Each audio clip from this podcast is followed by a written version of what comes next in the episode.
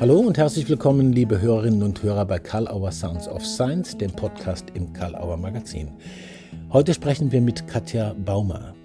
Ihr Schwerpunktthema sind systemische Konzepte für Prävention und Gesundheitsförderung an Schulen. Sie arbeitet intensiv zusammen mit Regierungspräsidien, mit dem Kultusministerium Baden-Württemberg und am Zentrum für Schulqualität und Lehrerbildung ZSL in Karlsruhe. Was braucht es, um gute Prävention und Gesundheitsförderung an Schulen mit systemtheoretischem Hintergrund zu machen? Was sind die Fallstricke? Welche Dynamiken zu, zu beachten? Was bedeutet es, wenn man an eine Leitungskompetenz dabei kommt und die wirklich gut halten muss? Was bedeutet das für die Rolle von Schulleitungen? Und was bedeutet das für die Rolle von Macht und Machtspielchen? Interessante Fragen und äußerst spannende und erhellende Antworten von Katja Baumer. Viel Spaß! Hallo, liebe Katja Baumer zum Gespräch mit Karl Auer Sounds of Science. Ich freue mich, dass Sie sich die Zeit nehmen, an einem Samstagmorgen, das können die Hörerinnen und Hörer ja ruhig wissen, dass wir hier samstags morgens zusammensitzen und miteinander sprechen. Herzlich willkommen. Ja, vielen, vielen Dank für die Einladung und ich freue mich auch sehr. Vielen Dank. Danke. Und wir freuen uns, dass Sie da sind und wir freuen uns über das Buch. Äh, darüber sprechen wir dann später noch. Äh, Sie haben ja unter anderem für das äh, Zentrum für Schulqualität und Lehrerbildung ZSL und für das Zentrum für Lehrerbildung und House of Competence, die beide in Karlsruhe sind, und für Regierungspräsidien und für das Kultusministerium Baden-Württemberg äh, gearbeitet und arbeiten da. Äh, glücklicherweise möchte ich sagen, ist ein breites Feld. Ähm, und deswegen vielleicht die erste Frage, was diese Institutionen, die ich jetzt so genannt habe, besonders ZSL vielleicht auch, was bieten die für Lehrerinnen und Lehrer an Schulen? Was kann man sich dazu da vorstellen? Und welche Rolle kommt in diesen Angeboten dem Thema Prävention und Gesundheitsförderung zu, die ja Leitthemen des Buches sind? Mhm. Also zwei Fragen in einem. Hm. Ja, ich fange vielleicht mal ähm, beim KIT, also House of Competence, an. KIT ist ja die Universität in Karlsruhe. Mhm. Und vor ein paar Jahren ähm, haben die auch das House of Competence gebildet und da gibt es Zusatzqualifikationen auch für Lehrer, die dort mhm. erworben werden können. Mhm. Und es gibt auch das Zentrum für Lehrerbildung, also Studierende, die eben Gymnasiallehrer werden wollen, ah. die können dort Beratung holen äh, für ihre Phasen, die sie in Schulen verbringen, also die Praxissemester. Ähm, sie können Fragen zu ihren Ausbildungen, zu ihrer Ausbildung stellen, also zum Beispiel auch zu Klausuren.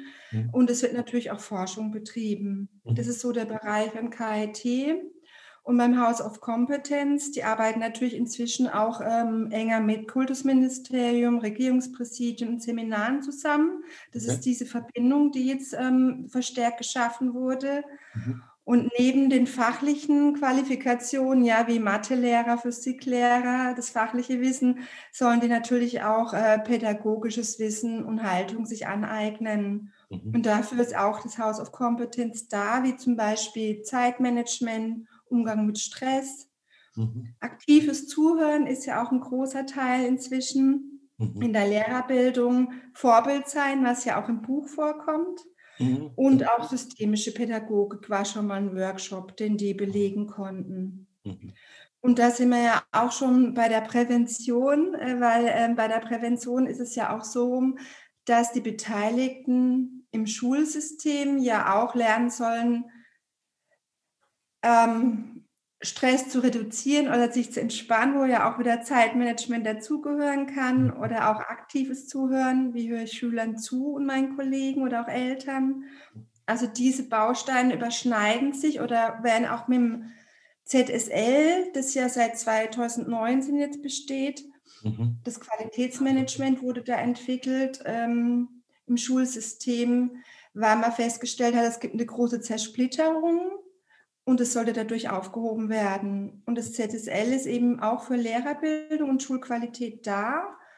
Und hier hat die Prävention ähm, auch ihre Verankerung nun. Es gibt sechs Zentren in Baden-Württemberg. Okay. Mhm. Und die Frau Dörflinger und die Frau Lorenz, die Mitautorin, die arbeiten dort. Mhm. Und ähm, Sie arbeiten dort auch mit Schulpsychologen und die sind für die Prävention zuständig, also für die Inhalte und die mhm. Durchführung dann auch von Fortbildungen, von Projekten, Arbeitsmaterialien, mhm. äh, die Schulung von Präventionsbeauftragten und natürlich die Beratung von Schulen selbst und Lehrern dann. Und das äh, hat man verstärkt vernetzt, also die Arbeit ähm, an Seminaren hier an der Universität und dann auch ZSL. Mhm. Okay. Und ähm, Prävention hat da jetzt einen größeren Stellenwert und auch ähm, klare Vorgaben, wie gearbeitet werden soll. Und mhm. das ist dann wieder in dem Buch auch zu finden. Genau. Da sind wir jetzt sozusagen schon bei einem bei einem äh, filigranen Themenkomplex schon gelandet. Da versuchen wir so ein bisschen reinzuschauen, wie gearbeitet werden soll. Da geht es um Erwartungshaltungen, um Kontrollideen. Da kommen wir später dazu. Ja. Ähm, Sie haben die Namen schon genannt, die Frau Elke Dörflinger und die Beate Lorenz, die beide auch beim ZSL sind, waren beteiligt am Buch. Mhm. Äh, sicher und verbunden ist der Titel. Ein systemisches Konzept für Prävention und Gesundheitsförderung an Schulen ein immer wichtiger werdendes Thema, das ja auch große Herausforderungen für Schulen und als Organisationen bereithält. Vielleicht mal mit einer interessanten Eingangsunterscheidung, ganz kurz nur, das, äh, das fand ich mhm. sehr interessant. Die Unterscheidung zwischen Grundprävention und Primärprävention. Irgendwie hatte ich das Gefühl, das hat so eine Sequenzierung, ich weiß aber nicht genau. Äh, vielleicht gerade so ein paar Sätze, was es damit auf sich hat.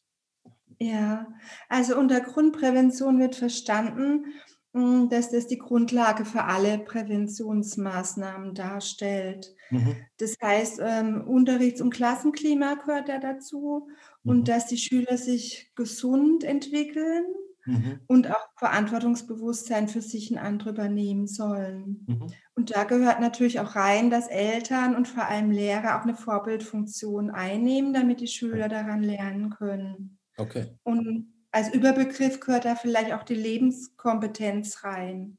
Oh, mhm. also das soll Schülern in Anführungszeichen vermittelt werden und mhm. stellt dann auch die Grundprävention dar. Lebenskompetenz, gesunde Lebensführung. Mhm. mhm. Mhm. Und die Primärprävention, das sind dann die speziellen Ausrichtungen, wo man vielleicht auch ähm, jetzt sich im Alltag so drunter vorstellt. Also für Schüler werden ja Angebote gemacht wie ähm, Suchtverhalten, Essstörungen, ähm, wie bewege ich mich, mhm. äh, Umgang mit Mobbing oder Cybermobbing ist natürlich ein großes Thema und das mhm. ist dann die Primärprävention, die dann in Einzelbausteile, sage ich mal, aufgespalten wird oder behandelt wird in Schulen. Okay. Mhm. Das ist so eine erste Leitunterscheidung. Ich finde, das Buch ist ja reich an solchen Unterscheidungsangeboten. Aus meiner Sicht, als ich es gelesen habe, habe ich das sehr hilfreich gefunden, dass man in dieses komplexe Thema mit so Unterscheidungen einsteigt, die einen dann so ein bisschen durchführen. Da gibt es zum Beispiel auch eine weitere, wo es um drei soziale Ebenen geht. Riesenthema, aber vielleicht ein paar Sätze dazu. Also die bestmögliche Wirksamkeit, äh, die man, muss man diese drei Ebenen auf dem Schirm haben, mit denen man es immer zu tun hat. Sie nennen das im Buch Schulebene, Klassenebene, individuelle Ebene. Und dann gibt es noch eine zweite Unterscheidung, die würde ich gerne damit einbringen, die damit zusammenhängt. Verhaltensprävention und Verhältnisprävention. Das hat mir mhm. unheimlich gut gefallen, einfach von der Alliteration her. Vielleicht ein paar Erläuterungen dazu, zu diesen mhm. Verhaltens- und Verhältnisprävention im Kontext zu diesen drei Ebenen. Ja. Ist ein großes also, ja. Die drei Ebenen, die äh, sprechen wir auch immer wieder in dem Buch an, weil es geht ja, ja einerseits darum, dass wir ähm, eine Schule jetzt erstmal vorliegen haben, die im Schulsystem verortet ist. Mhm. Dann haben wir natürlich Klassen, in denen gearbeitet wird und auch Präventionsangebote erfolgen. Und dann geht es auch bei, vor allem auch darum, wie der einzelne Schüler das dann umsetzt. Mhm. Also das sind schon mal Entscheidungen oder Unterscheidungen, die wichtig sind, mhm. dass auf allen Ebenen gearbeitet wird und es aber gegenseitig schon wieder Wechselwirkungen gibt und zirkuläre ja. Betrachtungen, die dann auch wieder wichtig sind, weil mhm. kein Individuum verhält, ähm, sich isoliert. Also es finden immer Wechselwirkungen statt. Ja.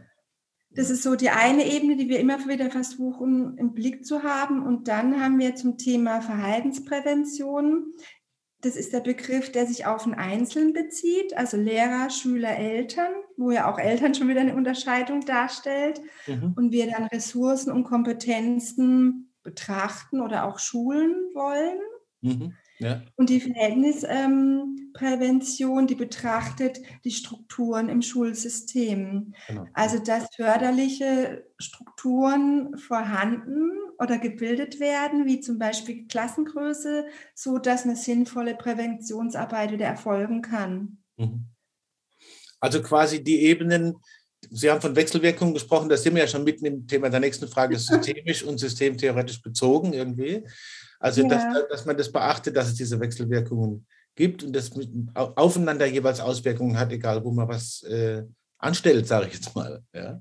ja, also da haben Sie ja auch den Begriff irritieren genannt, genau. Ja, genau. Ähm, also wenn man was Neues ins System einbringt, dann verändert sich meistens nicht nur ein Schüler, sondern das Gesamtsystem. Ja. Und das ist ja auch, finde ich, ein großer Baustein der systemischen Beratung und Pädagogik. Genau.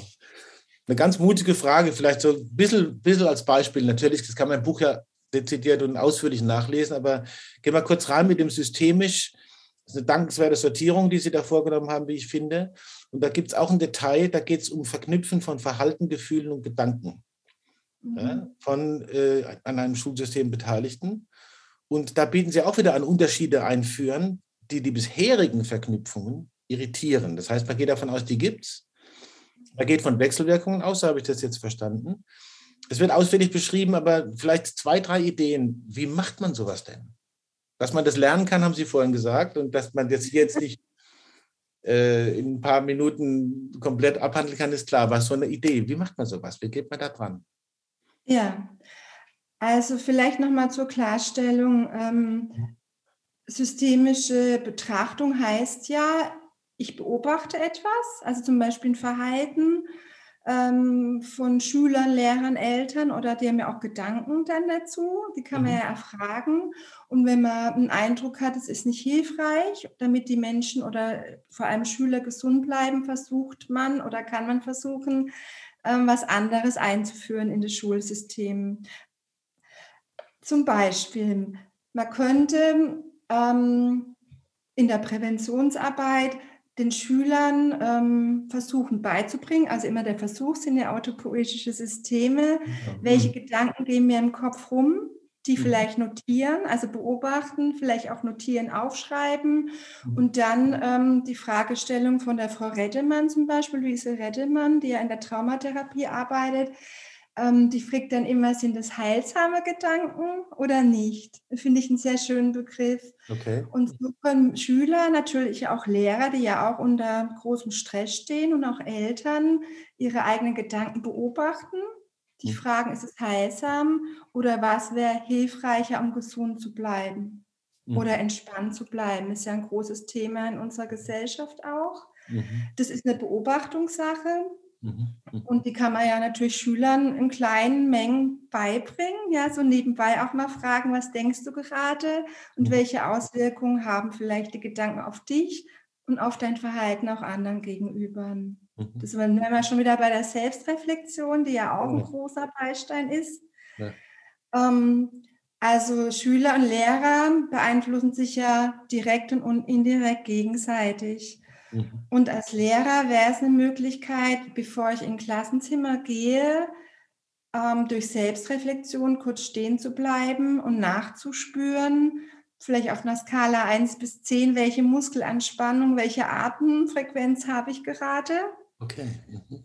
Wenn das sehr stark ist, sage ich mal, eine Muskelanspannung von 8 bis 10, wär, könnte es hilfreich sein, ganz kurz vielleicht eine progressive Muskelanspannung, Entspannung durchzuführen, wenn ich es geübt habe und dadurch reguliert in Unterricht zu gehen, was mhm. mir gut tut und gleichzeitig dann durch Wechselwirkung vielleicht auch einen Einfluss auf die Klasse hat. Mhm. Spannend. Mm, also das zum Thema Körpertherapie, wo ich inzwischen auch ein großer Fan bin. Mhm. Mhm. Ähm, ein weiteres großes Thema ist natürlich zum Beispiel für das ganze Schulsystem eine Komplexitätsreduktion. Im Moment habe ich eher den Eindruck, ähm, die Komplexität wird immer erhöhter. Mhm, ja. Und da wäre vielleicht eine Frage, wo kann man reduzieren? Mhm. Ähm, ich weiß ein bisschen utopisch im Moment, ja, mit Digitalisierung, mhm. aber das ist vielleicht das Beispiel. Ich habe eher einen Eindruck, durch die Digitalisierung tritt die Pädagogik ganz arg in den Hintergrund, weil kaum noch Raum und Zeit ist. Ja. Ähm, und was ich auch oft als sehr hilfreich erlebe und auch gern von Lehrern angenommen wird, ist so ein Perspektivenwechsel. Okay. Mhm, also welche Perspektive habe ich vielleicht aktuell auf mich und auf einzelne Schüler? Mhm. wie nehme ich das wahr? Welchen Fokus habe ich dadurch auch? Mhm. Und vielleicht kann ich ähm, dies, durch einen Perspektivenwechsel auch mal einen Kollegen fragen, wie er die Klasse sieht. Der sieht vielleicht die Klasse oder Einzelne anders, mhm. hat dadurch wieder eine andere Haltung und dadurch ergeben sich auch wieder Wechselwirkungen, mhm. die vielleicht zur Entspannung oder zum positiveren Klima beitragen können. Mhm. Sie haben das ein, ein Kernwort schon genannt mit der Beobachtung, ja? dass im Grunde ja. alles alles äh, äh, unter dem Zusammenhang von Beobachtungen steht. Also man muss jetzt nicht gleich Konstruktion, Konstruktivismus, das ist ein, ja. großes Feld, dass man merkt, es gibt, es ist ein Beobachtungsspiel und wo ja. man Unterschiede einführen kann. Ja, und so. ja. Das waren ja schon ganz praktische Ideen, wo man sehen kann, aha, das geht sogar im Alltag beim Betreten des Klassenzimmers, kann man, wenn man sich damit beschäftigt, vielleicht eine kleine Intervention bei sich selber machen. Ja, anders geht es, glaube ich, auch aktuell nicht. Dafür ist kaum Raum und Zeit. Ich finde ja. so kleine ja. Schritte aus der eigenen Komfortzone raus, mhm. ohne dass man zu viel Sicherheit verliert, weil was Neues kann ja auch immer Unsicherheit schaffen. Ähm, hilfreicher wie so große Aufgaben. Das überfordert ja. ähm, die Individuen dann auch und erzeugt Unsicherheit, weil es weg von der eigenen Komfortzone geht. Mhm. Sicherheit, genau. Das ist ja auch im, im, im mhm. Buch dieser Spannung zwischen Sicherheit und Verbundenheit. Ja, das ist dieses ja. große Wechselspiel. Ähm, Sie schreiben davon, dass äh, Präventionsaufträge häufig mit so einer Art von Kontrollideen oder mit der Idee verbunden sind, das muss jetzt irgendwie umgesetzt werden und das muss jetzt aber auch klappen und so. Und äh, da gibt es den Wunsch oder das Verständnis davon, was Sicherheit eben bieten könnte. Ja. Ich habe jetzt Ihren Ansatz so verstanden, dass er sich darauf eher nicht einlassen will, beziehungsweise davor warnt oder so sagt, es ist wichtig, die, die, den Auftrag zu klären, den die Prävention und Gesundheitsförderung jeweils in gewissen Schulen haben. Mhm. Da scheint mir, muss man irgendwie die Leute ins Boot kriegen. Also das ist ja auch so eine Kopplungsgeschichte. Vielleicht zwei, drei Ideen, natürlich nur kurz. Äh, wie macht man sowas? Wie kriegt man die Leute ins Boot? Oder das um, System? Ja, also ich halte es für sehr wichtig, dass die Menschen, die jetzt anwesend sind, zum Beispiel für die Prävention zuständig sich dann treffen, dass man das Anliegen erstmal klärt. Also warum ist wer da? Weil es kann ja auch ganz unterschiedliche Bedürfnisse geben. Mhm. Und welcher Auftrag wird dann, also welcher Kontrakt wird dann beschlossen für die Präventionsarbeit? Kontrakt. Und da gibt es auf zwei Ebenen. Also die Personen, die da sind, manchmal sind sie freiwillig da, ähm, weil sie eben Präventionslehrkraft sind. Ähm, andere werden vielleicht hinzugebeten, wie Abteilungsleiter, Beratungslehrer, die haben aber vielleicht gerade viel zu tun, sollen aber da sein, sprechen das nicht aus. Und dann haben wir schon das Eisbergmodell mit im Boot. Ähm, mhm. Wir hören dann ähm, fachliche oder sachliche Aussagen. Ja, Prävention sollte das und das sein. Aber mhm. andererseits sind die vielleicht mit dem Gedanken irgendwo anders, mhm. weil sie gerade viel zu tun haben mhm. und halt ähm, hinzugebeten wurden oder vielleicht auch ja, die Schulleitung gesagt hat, sie kommen mal dazu. Mhm. Also da gilt es darum, erstmal zu klären, warum ist wer da, okay. wer möchte und kann was einbringen und welchen Kontrakt schließen wir dann auch. Und das ist ein wichtiger erster Schritt, weil mhm. wenn da Bedürfnisse und Wünsche übersehen oder nicht ausgesprochen werden, dann wird eine Vereinbarung getroffen, die vielleicht später gar nicht eingehalten wird. Mhm. Weil die, weil die Widersprechenden gar nicht zu Wort gekommen sind oder nicht beobachtet werden konnten, kann man das so sagen? Ja, auch. Oder ähm, vielleicht ist es auch ein Klima an der Schule, wo wir wieder bei der Schulkultur sind und die Schulleiter ja auch gefragt werden. Unter anderem ja. ähm, haben wir eine Schulkultur, wo auch Dinge ausgesprochen werden können, also eigene Befindlichkeiten, Bedürfnisse. Mhm. Ähm, oder ähm, wird es abgewertet, wenn jemand sagt, eigentlich habe ich gar keinen Kopf heute. Also dürfen offen, dürfen Dinge ausgesprochen werden oder nicht? Wie mhm. verhält sich damit? Und ja. da ist das Eisbergmodell natürlich ähm, ganz hilfreich und wird ja auch im Schulsystem öfters verwendet. Mhm. Oben sind die Dinge, die ausgesprochen sichtbar sind, ja, im Eisberg, und unten sind aber die Werte, Bedürfnisse, ähm, die man vielleicht nicht hört. Und da, glaube ich, ist es wichtig, von den Menschen, die Präventionsarbeit leisten, dank, dankenswerterweise, dass sie auch ein Gespür entwickeln, wird was vielleicht nicht ausgesprochen. Okay. Also Bauchgefühl, Beobachtungsgabe und da sind wir auch wieder beim Thema Selbstregulation. Habe ich meinen Auftrag im Kopf, ich gerne Schule, ähm, bestimmte Dinge soll ich dort einrichten in der Prävention oder gebe ich auch Raum zum Durchatmen, wieder beobachten, sind wir wieder beim Thema, mhm. mhm. dass ich selber wahrnehmen kann, mh, hm, irgendwas fühlt sich komisch an an der Mimik, Haltung, Gestik, wird aber nicht ausgesprochen. Mhm. Und da sind wir wieder bei der Regulation und beim Sicherheitsgefühl. Also ja. wie ist die Schulkultur auch? Spannend, wie man das, die ganzen Kontexte sich so öffnen in diesen Antworten. Vielen Dank. Äh, ein Punkt ist ja auch äh, Detail. Man kann ja eher so auf, auf, auf Defizite gucken und mhm. was läuft nicht gut und dann deswegen sind wir da und wollen hier Präventionsarbeit machen und Gesundheitsförderung. Ja. Und man kann aber auch einladen, mal zu gucken, vielleicht überraschenderweise, was läuft denn eigentlich schon gut? Das scheint äh, auch eine wichtige Unterscheidung zu sein. Das ist ja auch so was typisch Systemisches eigentlich. Mhm. Kann man sagen, da gibt es irgendwie Erfolgsgeheimnisse in der Richtung oder wird das äh, zu viele Versprechungen machen? Ja. Das sind die Erfahrungen mit solchen Unterschieden. Mhm. Ja, also das Thema Ressourcen und Stärken ist ein großer Baustein auch in der Lehrerbildung geworden. Okay. Und ähm, vielleicht können wir ja zweimal kurz ein Experiment machen oh, und, ja. und beobachten oder die Zuhörer. Okay. Also wenn wir jetzt ähm, drei oder fünf Minuten nur über Negatives jetzt reden würden, mhm. dann könnten wir mal nachspüren, wie geht es uns und dann mhm. könnten wir nochmal dieselbe ähm, Zeit über schöne Erlebnisse mhm. reden. Mhm dadurch erzeugen wir ja auch Bilder mhm. in okay. uns und im anderen. Und dann könnten wir nachspüren, wie geht es uns danach. Mhm. Ist, ist, innerlich sofort losgegangen bei mir. ja, ich habe gesehen. Ja, ja, genau. Mhm. Mhm. Ja, und ich glaube, das kann man vielleicht ähm, ganz gut als Experiment nehmen, wenn wir, also im Schulalltag ist es ja so, wir sagen zwar den Schülern, ja, ihr dürft eure Meinung sagen, mhm. aber andererseits kommt am Schluss doch der Rotstift und der bestimmt die Schulkultur oder das ganze Schulsystem, Entschuldigung. Ja, ja. Und daher, glaube ich, tut es allen gut, wenn wir diese ähm, Ressourcen und Stärken immer wieder wahrnehmen Mhm. Egal, ob es Eltern sind, die ja oft in die Schule kommen, was nicht gut läuft und die auch hören, was gut läuft. Mhm. Lehrern, die sich wirklich sehr, sehr bemühen und abhetzen. Aber mhm. auch in der Politik oder in der Zeitung steht ja immer, wie faul die sein. Und ja. natürlich auch die Schüler, die den Rotstift ertragen müssen oft. Mhm. Mhm. Und ich halte das schon für einen ganz wichtigen Baustein, weil eigentlich ähm, dadurch der Fokus auf was anderes gelenkt wird, außer auf diesen Rotstift und was nicht mhm. gut läuft. Mhm.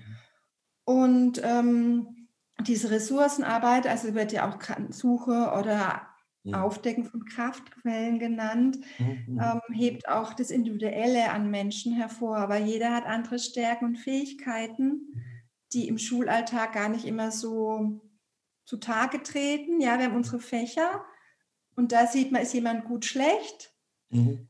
Es gibt aber noch viele andere Bereiche und deswegen kann das ein ganz anderes Selbstbild auch vermitteln und dadurch mhm. natürlich ähm, auch zur Gesundheitserhaltung stark beitragen. Und zum anderen Klima. Also wenn man in ein Kollegium geht und da mal beobachtet, lauscht, wie, welche Sprache, welche Sprachbilder verwendet werden und nachspürt, was es mit einem macht, dann ähm, sieht man schon wieder, welche Wechselwirkungen in so einer Schule vorherrschen. Und das hat natürlich einen ganz starken Einfluss auf Gesundheit, weil die Schüler auch spüren, arbeiten Lehrer gern in der Schule oder nicht. Mhm. Und das macht was mit dem Nervensystem. Die Nervensysteme verbinden sich, mhm. regulieren sich oder regulieren sich eben nicht, mhm. wenn ähm, Stress ein großer Faktor ist. Mhm. Und deswegen ähm, Erfolgsgeheimnis, ja, ich denke schon, dass es wichtig ist, angenehme, freudvolle Bilder immer wieder zu erzeugen. Und das geschieht, wenn wir über das sprechen, was auch gut funktioniert in Schulen. Mhm. Und ähm, das kann ich Kindern auch schnell beibringen. Ich, die sind ja noch in ihrer Fantasie. Ich kann mit denen, wo wir wieder bei der Frau Reddemann wären, einen sicheren inneren Ort erzeugen, wenn es mir nicht gut geht, wo ich gedanklich hin kann. Und das macht was im ganzen Körper mit der mhm. Hormonausschüttung. Mhm. Und aktives Zuhören ist ein Unterschied, ob ich versuche, wirklich im Hier und Jetzt zu sein oder schon wieder dran denke, wenn ich ins nächste Klassenzimmer hetzen muss zur nächsten Klassenarbeit. Mhm quasi eine kleine Interventionsidee, die man immer wieder drauf haben kann. Ja. Denkt mal wieder dran, was läuft gut, denkt mal wieder dran, gegebenenfalls den Versuch zu machen, aus dem Klagen rauszukommen, ihn eher mal, mal wieder sowas machen und dann gucken, was es wirkt. Ja. ja. man kann natürlich von der Sprache auch wegkommen. Man kann ja Bilder im Klassenzimmer aufhängen, beispielsweise, okay. oder auch im Lehrerzimmer. Mhm. Und ähm, da bestimmte ähm, Zuordnungen vorher sammeln, also was man positiv empfindet und allein, dass man auf so Bilder schaut, ja. ähm, macht es ja auch was mit dem Menschen, weil man vorher damit ähm, bestimmte Gefühle erzeugt hat. Also ja. kann man mit Bildern machen, mit Sprachraten oder man kann auch sichere Orte in der Schule einrichten, was es ja mhm. inzwischen schon gibt, wo mhm. Schüler hingehen können in Pausen mhm. zur Regulation. Mhm. Ich habe noch zwei, drei Themen, bevor wir zur Abschlussfrage kommen. Ich habe ja diesen blöden Job auch immer auf die Zeit gucken zu müssen, aber ich finde ihn auch toll, um das mal positiv zu sagen. Sehr gut, haben wir es gleich angewendet. genau. Sie sprechen von Entwicklungsphasen in Präventionsteams. Mhm. Ähm, das sind vier, äh, muss man jetzt nicht ausführlich machen, kann man alles nachlesen, aber einfach, dass es genannt ist, Orientierungsphase, Konfliktphase, das finde ich sehr interessant, Arbeitsphase und Abschlussphase. Und ja. der Beschreibung der Konfliktphase, das hat mich jetzt besonders angesprochen, schauen Sie mhm. auch immer wieder auf diese Leitungsfunktion, die Präventionsbeauftragte, darf man so ja. sagen, ob sie wollen oder nicht, eigentlich haben. Und warum ist das so wichtig und vor allen Dingen, was braucht es? Vielleicht zwei, drei Sachen dazu, um die gut zu halten, diese Leitungsfunktion, die quasi per Auftrag irgendwie drinsteckt, oder? Ja, also ich glaube, dass es ähm, zwei Leitungsfunktionen gibt. Einmal die Schulleitung oder Schulleitungsteam und auch die Präventionsbeauftragten, die ja von außen in die Schulen kommen. Okay. Mhm. Mhm. Also da hängt es natürlich davon ab, wie stark ist die Schulleitung dann bei der Präventionsarbeit oder im Präventionsteam in der Schule drin. Mhm. Wenn sie nicht dabei ist, hat vermutlich die Präventionsbeauftragte erstmal eine höhere Leitungsfunktion oder eine Leitungsfunktion überhaupt. Okay. Es kommt natürlich darauf an, wie die Präventionsbeauftragte auch auftritt und auf angenommen wird. Mhm. Genau. Ähm, ich glaube aber, dass es sehr, sehr wichtig ist, ähm, dass es eine Leitung gibt, weil irgendeine Leitung gibt es immer und sonst kristallisiert sich irgendeine raus und da weiß man dann nicht genau, wohin läuft die Präventionsarbeit. Ja, mhm. ähm, deswegen finde ich es wichtig, vorher zu klären, welche ist die Schulleitung dabei, wie oft ist sie dabei und welche Vorgaben macht die für ihre Schule, also für die Schulkultur. Mhm. Mhm. Und diese vier Phasen, die Sie genannt haben bei ähm, der Teamarbeit, die können sich auch wiederholen oder mal übersprungen. Also es ist nicht ein starres Ablaufen okay. dieser Phasen, ist mir wichtig zu sagen, sondern mhm. das hängt eben von dem Team ab, das zusammenarbeitet. Mhm, mhm, mhm. Und für die Schulleitung ähm, ist es wichtig, dass sie eben bestimmte Vorgaben für die Schule macht oder die auch herausgearbeitet werden mit den Anwesenden mhm. und dass auch überprüft wird, sind wir noch auf diesem Weg mhm. dorthin. Es kann ja auch mal sein, wenn die Schulleitung am Anfang dabei ist und dann Präventionsteam, zum Beispiel die Schulsozialarbeit, Präventionslehrkraft und vielleicht noch ein, zwei Freiwillige, wenn die dann arbeiten und ähm, die Präventionsarbeit, warum auch immer, in Stocken kommt, ja, dass man sich fragen kann, was ist da los? Ja. Ähm, ist vielleicht der Auftrag zwar geklärt worden, aber hat er sich inzwischen verändert? Dann könnte man okay. da nochmal nachfragen. Ja, wichtig.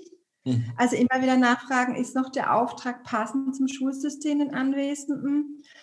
Ähm, oder laufen vielleicht auch irgendwelche Spielchen ab, wo wir wieder beim Eisbergmodell wären, die man vermuten kann, Mhm. Also ähm, gibt es Machspielchen, ja, sind Anwesende da, die gar nicht da sein wollen? Mhm. Gibt es Gruppenbildung bei den Anwesenden? Gibt es Loyalitätskonflikte? Also eigentlich ähm, möchte ich gerne gewisse Präventionsarbeit leisten, aber mein Vorgesetzter ist auch ein Präventionsteam, ja, der befördert mich, also sage ich eher, was er hören möchte. Ähm, Gibt es Freundschaften im Team, die andere vielleicht nicht mögen? Also solche Machtspielchen können dort auch auftreten. Mhm. Und ich glaube, da ist es wichtig, dass ähm, eine Leitung da ist, die immer wieder zeigt, ich bin da. Mir ist Präventionsarbeit auch wichtig. Das finde ich einen ganz mhm. wichtigen Stellenwert, weil nach der Leitung wird immer geschaut. Mhm. Ja, ja. Die gibt die bitte dann auch vor, da spricht sie ab. Mhm. Und deswegen rede ich einerseits von der Schule, Leitung und andererseits von der Präventionsbeauftragten, die ja von außen im System kommt und sich auch erstmal zurechtfinden muss. Mhm. Die braucht Unterstützung, vor allem von der Schulleitung. damit sie auch anerkannt wird. Finde ich sehr spannend. Sie haben das jetzt schon angedeutet, das müssen wir gar nicht vertiefen mit der Macht. Ja? Also das mhm. hängt ja miteinander zusammen, glaube ich. Äh, Sie, haben, Sie haben gesagt, Leitung gibt es immer, bloß die Frage, wer sie dann besetzt. Also dass man das Thema einfach im Kopf hat. Wir müssen uns darum kümmern, ja. weil die Leitung wird adressiert. Okay. Sehr spannend. Ja. Also, das wirklich auch gut zu beobachten. Mhm. Kommen wir noch kurz, wenn Sie möchten, zu dem Thema, das uns alle umtreibt und auch schon verrückt macht, aber trotzdem, wir, leben in sehr spannenden Zeiten, in sehr immer noch herausfordernden Zeiten mit äh, schwierigen Debatten, auch spaltenden Debatten zum Teil. Da sind wir ja. auch wieder bei so den gruppendynamischen Prozessen. Was ja. fällt Ihnen gerade in Ihren Arbeitskontexten oder in Schulen oder so einfach besonders auf noch?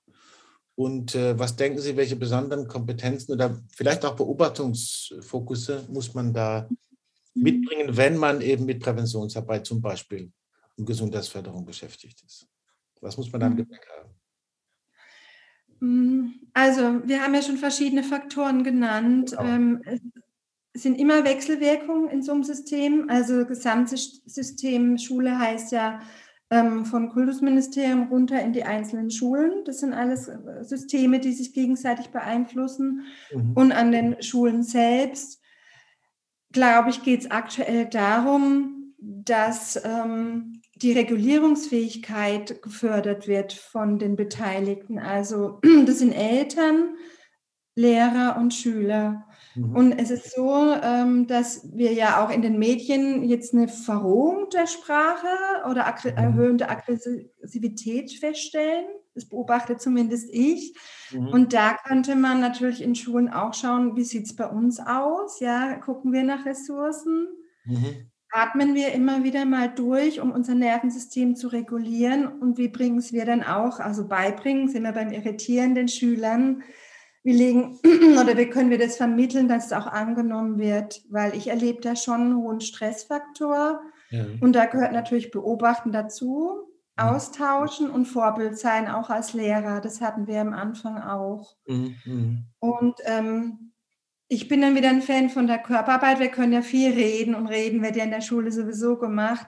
Ich glaube, dass es auch ein großer Baustein sein soll, egal im Sportunterricht, den ich für sehr, sehr wichtig halte, ja. mhm. dass wir auch über den Körper arbeiten, weil da auch schneller Erfolge erzielt werden können. Also wie reguliere ich die Atmung? Ja. In welcher Stimme oder Stimmung rede ich zu den Schülern und umgekehrt? Ähm, welche Entspannungsmethoden vermittle ich und lebe ich auch selber? Mhm. Weil das sind Dinge, die kann ich schnell und individuell beeinflussen. Mhm. Und aktuell erlebe ich es als sehr beschleunigend und voll im Schulsystem. Mhm. Und wir können uns dann regulieren, also selber regulieren als Lehrer oder Eltern. Und es hat auf jeden Fall einen Einfluss im Klassensystem, wenn die Schüler regulierte Nervensysteme vorfinden bei Lehrern, da können sie eher andocken. Und es mhm. macht wiederum was mit dem Gesamtsystem. Mhm. Also da wäre ich ein sehr großer Fan davon und den mhm. Sportunterricht aufrechterhalten, dass Bewegung ins System kommt und auch Stressabbau. Mhm. Finde ich total spannend, weil mir gerade auch einfällt, das kann man ja auch digital, denn wenn man vom Bildschirm sitzt, sieht es ja immer noch der mhm. Körper vom Bildschirm, den kann man ja immer noch beeinflussen, oder? Ja, natürlich. Wir können die Orte wechseln.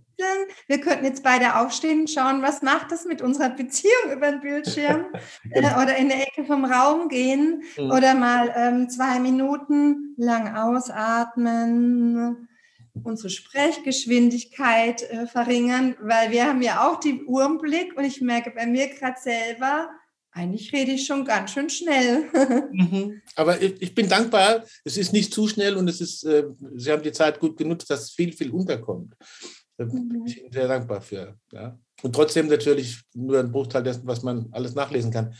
Ich gucke jetzt trotzdem auf die Zeit und bringe jetzt einfach die Abschlussfrage Sounds of Science, ja. die klassische, die ich Ihnen ja auch schon angekündigt habe. Also man hat ja immer so eine Vorstellung vor so einem Gespräch, was kommt, oder im Gespräch kommt irgendwas und bleibt dann doch noch liegen. Sollte mhm. irgendwas da sein, wo Sie sagen, das frage ich mich jetzt einfach noch selber, ich, die Katja Bammer, fragt mich das jetzt noch, oder ich will es noch mal kurz anreißen, oder vielleicht auch ein abschließendes Statement, was immer sei. Ja. Damit sei der Raum ist noch geöffnet. Hm. Ja, ähm, also ich möchte nochmal auf den Titel des Buches eingehen. Das ja, war gern. mir wichtig. Das heißt ja sicher und verbunden. Mhm. Und ähm, ich erlebe die Gesellschaft aktuell so, dass es eine fragmentierende Gesellschaft ist, also mehr in Einzelteile verfällt. Und mhm. deswegen finde ich das so wichtig, dass wir einen Fokus drauf richten, wie können wir wieder Verbundenheit herstellen in der Gesellschaft und somit aber auch in der Klasse, mhm. weil ich glaube, das ist was ganz Wichtiges ähm, mhm. für Schüler und natürlich auch Eltern und Lehrern, dass diese Verbundenheit verstärkt wird, weil ähm, die Digitalisierung ist total wichtig, aber entfremdet auch und die Nervensysteme regulieren sich nun durch andere. Okay. Und das geschieht halt durch persönliche Anwesenheit am besten. Ähm, Mensch ist ein soziales Wesen und das, finde ich, geht zu stark unter. Neben dieser ganzen Wichtigkeit der Digitalisierung ist ja auch eine Kompetenz für Schüler, aber mein Wunsch wäre, dass wir darauf achten, sind die Schüler reguliert und verbunden oder sind sie alleine. Und da finde ich die Anwesenheit von anderen in sozialen Systemen sehr, sehr wichtig und nicht alleine nur vom Bildschirm zu sitzen. Und das möchte ich nochmal betonen und auch vielleicht das Window of Tolerance. Ich glaube, viele Nervensysteme sind entweder ganz oben, also Kampf-Fluchtmodus, oder ganz unten schon erschöpft. Und hm. da wäre es mir wichtig, auch in der Präventionsarbeit wieder in den mittleren Bereich zu kommen. Und da findet Gesundheit und Wohlbefinden dann statt. Also ein besseres Statement und einen klaren Appell zum Abschluss nicht geben können. Ich danke Ihnen sehr. Und es war wieder mal ein Beweis dafür, äh, Selbstlob, wie gut diese Abschlussfrage ist. Herzlichen Dank für Ihre Zeit. Herzlichen Dank fürs Buch nochmal. Bitte gerne auch an Ihre Kolleginnen, die mitgearbeitet haben. Und mhm. äh, ich äh, freue mich, dass es da ist und wir hoffen alle, dass es gut weitergeht und die Sicherheit und Verbundenheit wieder ihren Raum kriegt, den sie braucht, wie Sie gesagt haben. Danke nochmal. Alles Gute. Danke, auch Ihnen. Ich habe mich sehr verbunden gefühlt und sicher heute. Vito, vielen Dank. Man kann also etwas tun, man kann versuchen, Selbstwirksamkeit ein bisschen zu fördern und man kann den Blick auf die vielen Kontexte werfen, die zu berücksichtigen sind und auf sich selber, wie man darin vorkommt. Vielen Dank, Katja Baumer, für das gute abschließende Statement und für das ganze Interview und danke für die Zeit. Danke, liebe Hörerinnen und Hörer, für eure Zeit. Und vergesst nicht, positive Bewertungen zu hinterlassen, wo immer ihr Karl Auer Sounds of Science hört oder verfolgt. Schaut euch weiter um im Magazin und in den ganzen Plattformen, wo Sounds of Science vorkommt und natürlich im Karl Auer Programm unter karl-auer.de. Also danke nochmal fürs Dabeisein und fürs Zuhören und bis zum nächsten Mal bei Karl Auer Sounds of Science.